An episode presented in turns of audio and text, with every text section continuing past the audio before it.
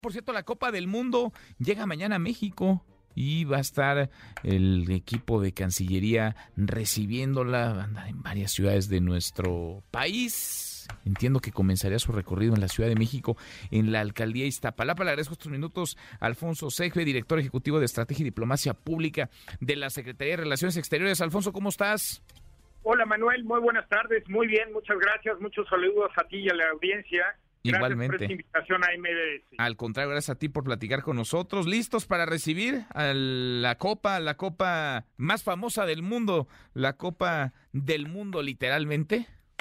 Pues sí, efectivamente estamos muy contentos en la Secretaría de Relaciones Exteriores. El presidente de la República designó al canciller Marcelo Ebrard para ir a nombre de él y del gobierno de México a recibir la Copa FIFA que llega mañana desde Londres en un vuelo estrictamente para ello al aeropuerto Felipe Ángeles.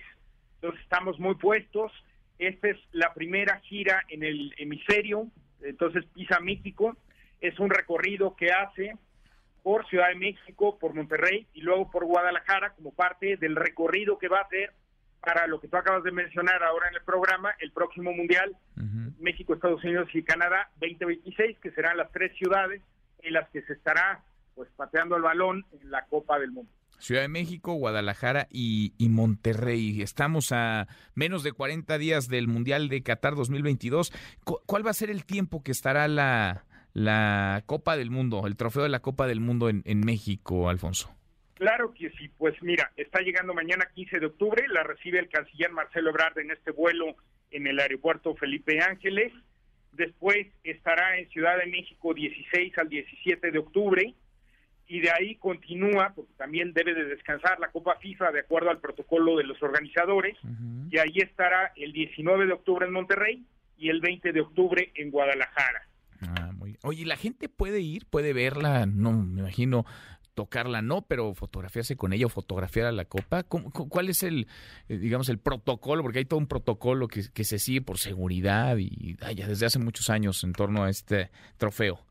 Efectivamente, este protocolo, además de, tú lo mencionaste, la Copa del Mundo, sustituye a la Jules Rimet, que fue prácticamente la última vez que se, que se entregó en un mundial con México 70, de ahí ya sabemos la historia que desaparece, y en 1973 se hace en Milán esta Copa de Silvio Gazzaniga, pues es importante que la audiencia lo sepa, esas 6 kilogramos y 5 de ellos son de oro macizo, de oro de 18 quilates. Entonces tiene todo un protocolo, pues como de jefe de Estado, viaja en el avión, tiene seguridad, tiene una vitrina blindada. Y entonces en este recorrido que va a ser por las tres ciudades de México, en donde se va a jugar el Mundial de 2026, va a haber la posibilidad de que la gente se pueda, claro, con un límite de fila y todo el protocolo, con horarios, de que la gente se pueda tomar fotografías con ello en Ciudad de México, en Monterrey y en Guadalajara. Pues valdrá la pena del 15 al 18 entonces en Ciudad de México, el 19 en Monterrey y el 20 en, en Guadalajara. El país donde más tiempo estará, ¿no? El país en el que más tiempo va a estar esta, esta copa, este trofeo, esta copa del, del mundo, Alfonso. Efectivamente, de aquí se va para Brasil, de ahí se sigue Argentina, Uruguay, Ecuador y Costa Rica.